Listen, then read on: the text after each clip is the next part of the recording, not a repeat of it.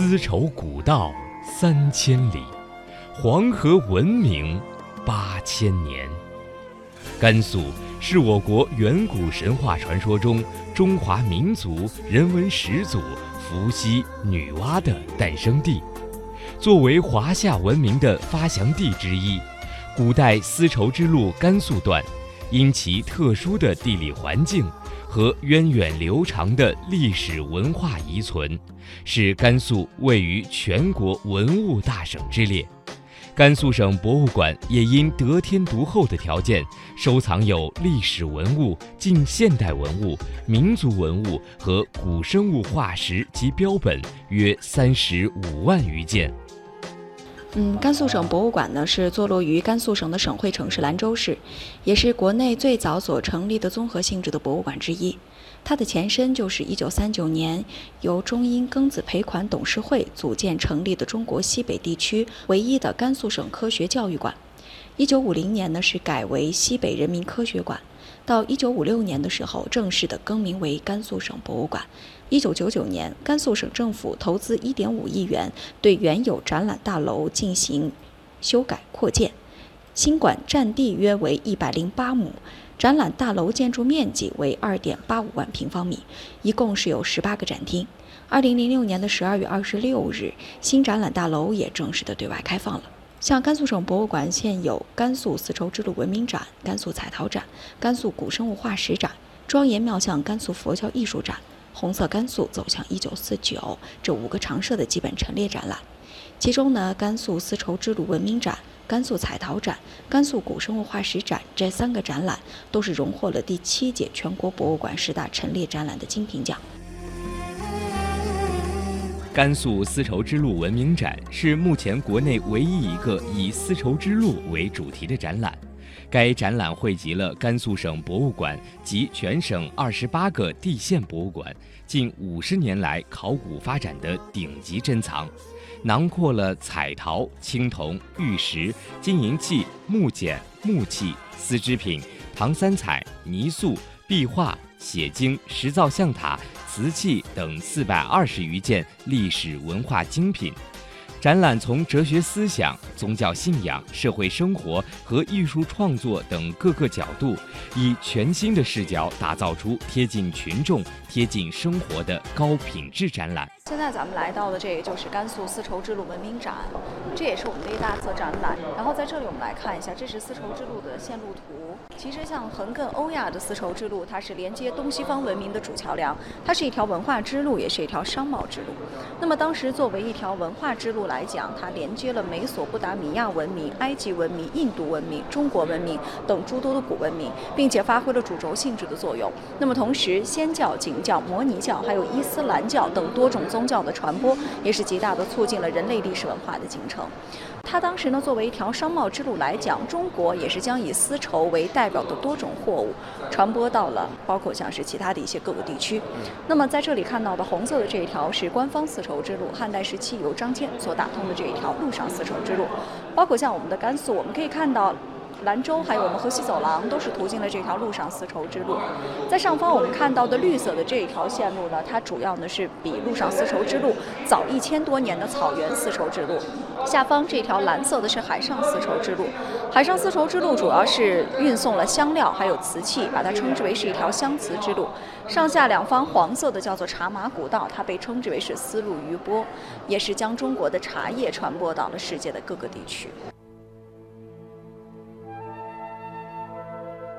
甘肃丝绸之路文明展分为丝绸之路的前奏、丝绸之路的开拓、丝绸之路的繁荣和丝绸之路的绵延四个单元，以丝绸之路发展史为脉络，主要展示青铜时代起至宋元时期甘肃丝绸之路发展过程中文明的演变和政治、经济、文化的交流与融合。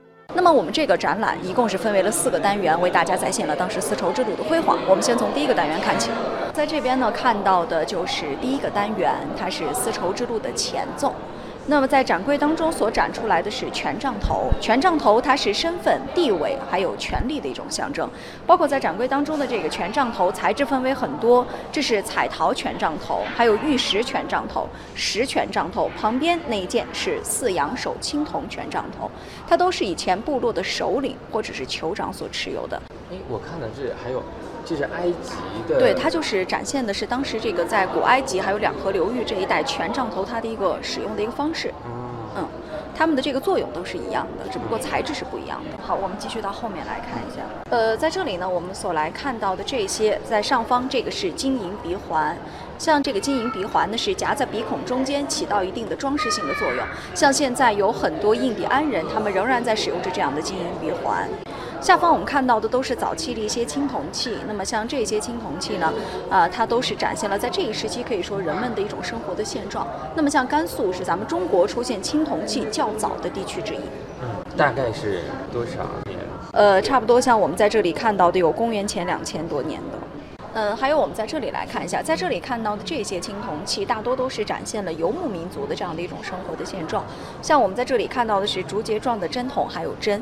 像这个针呢，它是穿在皮毛之上，然后卷起来放在针筒当中来进行存放的。还有在中间我们看到的是犬纹的铜炮。那么像这个犬纹铜炮，它主要就是一种装饰物品，一般是在衣服上还有皮具上人们所用到的这样的一种装饰物品，也都是公元前啊几百年的，就是不到一千年。铜炮是什么呀？就是装饰物品。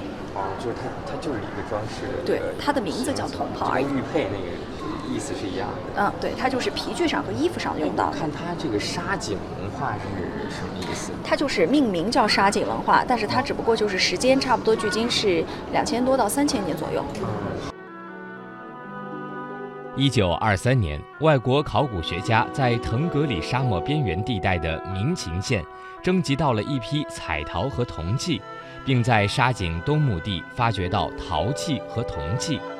到了1948年，裴文中先生带领西北地质考察队赴甘肃青海考察，调查了明秦柳湖墩、沙井东和永昌三角城等遗址，新发现了一些同类遗存，并首次提出了沙井文化的命名。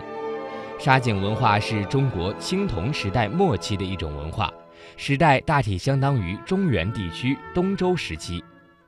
在这里呢，我们所来看到的是在就是甘肃灵台百草坡的墓葬群当中所出土的这样的一些青铜器。那么像在这里呢，我们来看到的这些青铜器呢，它们大多也是反映了这一时期的一种现状。呃，这是一个西周时期的一个贵族墓葬群，其中是以一号和二号墓葬最为重要。这两位墓主人，一位叫做栾伯，一位叫做黑伯，都是当时镇守一方的军事要领。像我们在这里所看到的这些，前面摆出来的有铜盒，还有铜甲，都是酒器。这个展柜当中呢，大家在参观的时候会发现生僻的字眼是比较多的啊。像我们在这里看到的这件铜簋，北京有一条小吃街叫簋街，那么这这个簋的意思，它其实就是五谷杂粮的意思。呃，像这个簋呢，也是来用于盛放五谷杂粮的一种容器。在这里看到的有铜尊，还有提梁铜友。铜尊是敞口，上方的纹饰也是以凤鸟纹饰为主。这是提梁铜友，上方有盖，两旁的提梁处分别有两颗牛首来进行装饰。它的纹饰主要也是以凤鸟纹饰为主的。那么其实像在这一时期，像这种筒形有是较为罕见的，一般呢也都是中原文化受到游牧文化影响的一种产物。呃，在后面我们来上方看到的这一件叫做铜爵，那么它主要呢就有点像咱们以前用于饮酒的一种饮酒器啊。呃，咱们经常在一些影视作品当中是可以看到的，一端有流口，都是便于饮用的。在这里看到的这一件是铜方鼎，像这个铜方鼎，它的内部有铭文。上方是这个铭文的拓片，栾伯坐宝尊仪。其实像在周礼当中也是有所记载，鼎和这个簋呢都是配套来进行使用。包括在天子的墓葬当中，九鼎八簋，呃，随着身份和地位的不同，依次减少。要是有借阅的话，就会受到非常严格的惩罚。灵台百草坡商周遗址考古成绩斐然。一九六七年，在灵台百草坡、重庆渔家湾等地发现的商周墓葬群、高级贵族墓、车马坑和窑葬，都出土了大批罕见文物。馆藏的西周大圆鼎是目前为止甘肃省内出土圆鼎中规格最高的一件。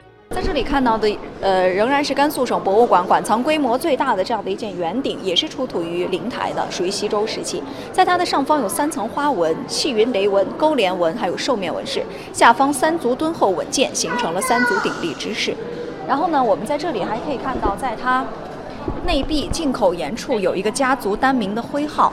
那么从它的种种因素上，都构成这是西周时期的一件上乘佳作，非常的精美。灵台百草坡商周遗址还出土了人头形铜戟、古文铜钺等商周青铜器，曾在国内外引起不小的轰动。对于研究周代礼制、陇东方国、民族关系、科技水平等都极为珍贵。同时，馆藏礼县大宝子山秦宫陵园出土的三件秦宫鼎和一件秦宫簋。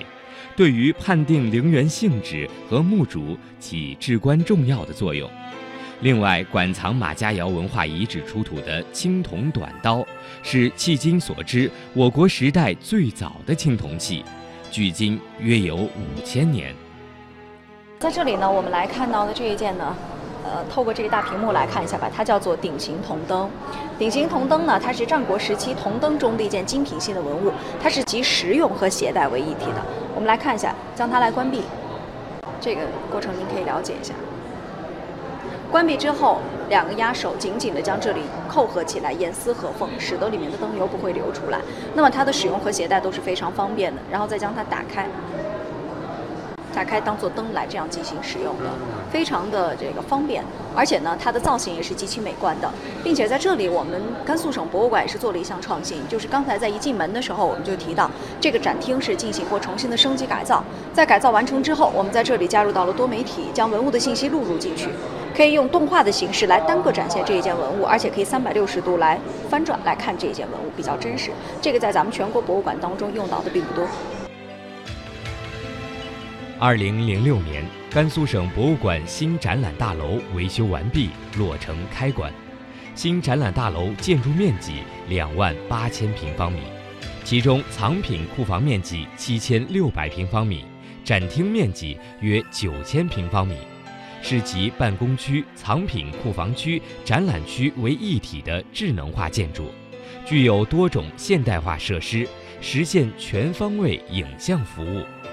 大幅屏幕和电视触摸屏能提供大量彩色图文信息，供观众任意选择。同时开通的互联网国际网站，使得甘肃省博物馆的文物收藏、研究、展示等信息实现了网络资源共享。这位就是张骞，也就是说，从这里开始，我们要看到丝绸之路的第二个单元开拓。因为张骞为整个开辟丝绸之路的道路立下了汗马功劳，他两次出使西域啊，也是我们将他的这个行为称为凿空之旅。他也是汉代非常有名的外交官和探险家，所以说呢，从这里开始，我们将看到的是开拓篇。好，我们到这里来看一下。来到这里呢，我们来看到的是建具射关，像这个就是木转射。这木转射其实它非常有意思，很独特。呃，它是放在就呃，它当时呢就是说可以放在比如说像城墙之上，然后中间木桶可以来旋转，旋转角度就是一百度到一百五十度之间，可以防止冷箭偷袭，同时呢还可以就说是窥探到敌情，所以它是一种侦察武器。嗯嗯嗯，就从那个中间那个洞看。对，从中间那个孔去看。现在这里我们看到的都是简牍，甘肃所出土简牍数量是非常多的，有六万五千枚左右啊。那像我们在这里看到的这一些简牍呢，其实呢像是很有意思，因为像这个咱们现在汉字中的这个册，它就像是这样的一片片简，将它穿起来，它是一个象形文字，而且呢再将它卷起来是一卷，把这个一卷放在带凹槽的木条当中，绳子打结处，拿泥封起来，再加盖一个印章，上面写清楚收信人他的姓名和地址。像现在所说一封信、两封信的封是从这里而来，因为古。古人的姓是拿泥封的，所以咱们的风是一个提土旁。对啊，那么像是这些简牍，大多都是木简，南方地区出土的则大部分是竹简。简牍是对我国古代遗存下来的写有文字的竹简与木牍的概称。用竹片写的书称作简册，用木板写的叫做板牍。由于文字内容有异，其称谓有别。如军事的文书叫檄。用于告示者，则称之为榜；将信写于木板，然后再加一板，叫做简。在简上写寄信人和收信人的姓名、地址，则叫做署，这就是信封的起源。然后将两板合好捆扎，在打结的地方涂上粘土，盖上英文印章，在粘土上出现凸起的字，这就是封。使用的粘土叫做封泥。由于写信的木板通常只有一尺长，故信函又叫做尺牍。这三件简牍是比较具有代表性的啊！你像这一件，它是一个仪礼简，仪礼嘛，它是先秦儒家的经典代表作。嗯，它主要就是当时达官贵人在入仕之前的必修课，而且呢，主要展现的也是当时人们那种生活的一些准则。而且我们会发现，这个仪礼简它的长度非常长，对对对，对吧？它每一根的长度大约是五十到五十六厘米之间，而且它的上方呢是手写隶书所完成的，在书法上的造诣非常的深厚。中间这个是王杖十简，这个王杖十简其实它的内容大多就是关于汉代养老和防老的制度。汉代时期，我个人认为这个养老和防老的制度，其实它做的还是较为完善的。包括像他们当时七十岁以上的老人，手中就会持有一个木鸠杖，这就跟咱们现在的老年证是类似啊，就是他会享有很多特权，而且要是有欺负或者殴打老人的话，要被判以死罪的。嗯，那个时候还不是举孝廉什么的。对，像这个，它这个是一个医方简，像这个医方简呢，它里面详细的记载了关于医学的方方面面，内科、外科、妇科、疑难杂症、中医里的针灸，它全部都有涉及到。而且它的墓主人是一名七十岁以上的长者，他有可能是一位老中医，将他毕生的心血还有他的经验全部都记在了医方简的里面。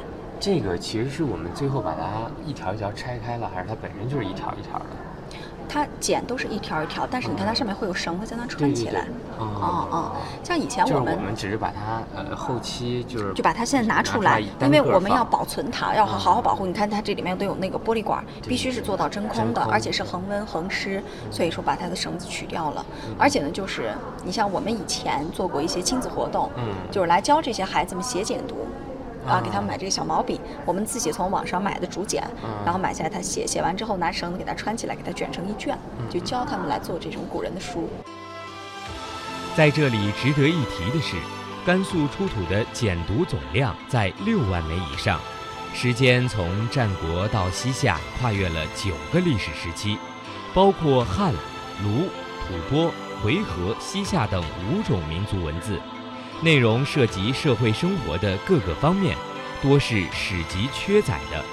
就其内容的广泛性和重要性而言，堪称全国首屈一指。它们不仅是探讨古代历史、了解古代甘肃社会面貌及边塞生活的原始资料，也是认识典册制度、考察汉字形体演变、研究书法艺术的实物依据。它们都有明确的出土地点，已构成严整的学术研究体系，备受学界重视。然后像在这里看到的是绢底平绣人物像，它很小，只有巴掌这么大，但是它的内容非常的全面。我们来看一下上方这个放大图，有营门，有小吏，有牌，有盾，有矛，有戟这样的一些现象。其实，在汉代时期啊，就是我们很多看到的这些刺绣，它大多都是花草为主的。呃，你像是展现这种现实生活的非常罕见，而且我们会发现这件保存的非常的完整，所以说它也是我们刺绣品当中的一件珍品，即使它很小。嗯，我们再到这里来看一下，这些都是跟咱们生活息息相关的。这点就是蹴鞠，这就是以前人们所用到的足球。啊就就就这么小？不是，它现在是因为经过这么长时间，里面的水分什么都没有了，越来越呃实了，所以说它现在比较小一些。但就是人们以前用到的足球。其实足球它最早的起源是在咱们中国，但是现代足球它的起源是在英国的。这个就是黄羊夹子，捕食黄羊的一种工具，它里面是倒刺的形制，也就是说这个羊它的脚踩进去以后，它就拔不出来了。它就是木头是吗？对对对，它里面的这那这个，木头能刺进去吗？它可以，你看它的脚不是这样踩进去之后嘛哦，它在拔的时候，它就会连着这个木头一起拔出来，哦，就卡住了。它就卡住了，而且它不会只放这一个，哦它会放很多，啊，它都是埋在这个地里。这个黄羊还是带角的，它还和咱们那个你们想的还是有攻击性的。对，它是带有一定的攻击性的嗯。河西走廊这边是比较多的，然后像在这里你看到的这些，你看像以前人们用的筷子、梳子、勺子，其实跟现在的非常像对，啊。而且这个尤其这个梳子，它比较齿比较密，它主要就是起到篦子的作用，嗯主要是避一些脏东西下来。啊但是我们这些文物，其实大家也会发现保存的都是比较好的，尤其像这些木制品，这也是源于甘肃是比较干燥的。嗯嗯嗯。来，咱们这边请。呃，在这里呢，就会提到一个非常重要的一个墓葬啊。我们从这边看到的这些都是武威雷台汉墓所出土的一些文物。那么像是这边呢，我们看到的这个出土的这些文物，都是一些啊比较大的这样的一些文物。像这一件，呃，就是铜莲之灯啊。像这一件铜莲之灯呢，它是整体像一个树的这样的一个形象。啊，中间我们看到的这是它的主干，旁边是一些分支套插在这个主干之上的，而且它全部都是镂空的一种工艺。上方仙人骑鹿，高举着双臂，双手合十，托起了一枚最大的灯盏。那像我们在这里呢所来看到的这个铜莲之灯啊，大家可以想象一下。它的这个形制燃烧起来，火树银花般，非常的漂亮，而且里面放的是灯油，呃，它也是比较大型的陪葬器物。那么出土于武威雷台汉墓当中，属于东汉时期的。一九六九年，当时在武威来挖防空洞，无意当中所挖到了这个墓葬，由于它的上方有雷祖冠，所以将它称之为武威雷台汉墓。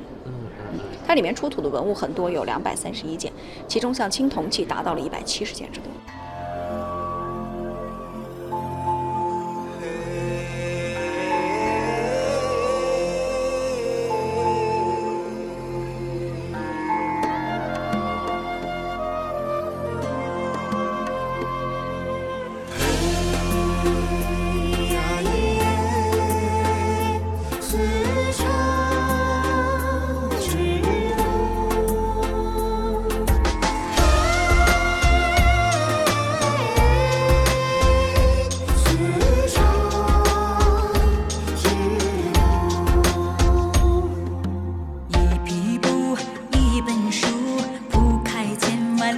之路跋涉沙漠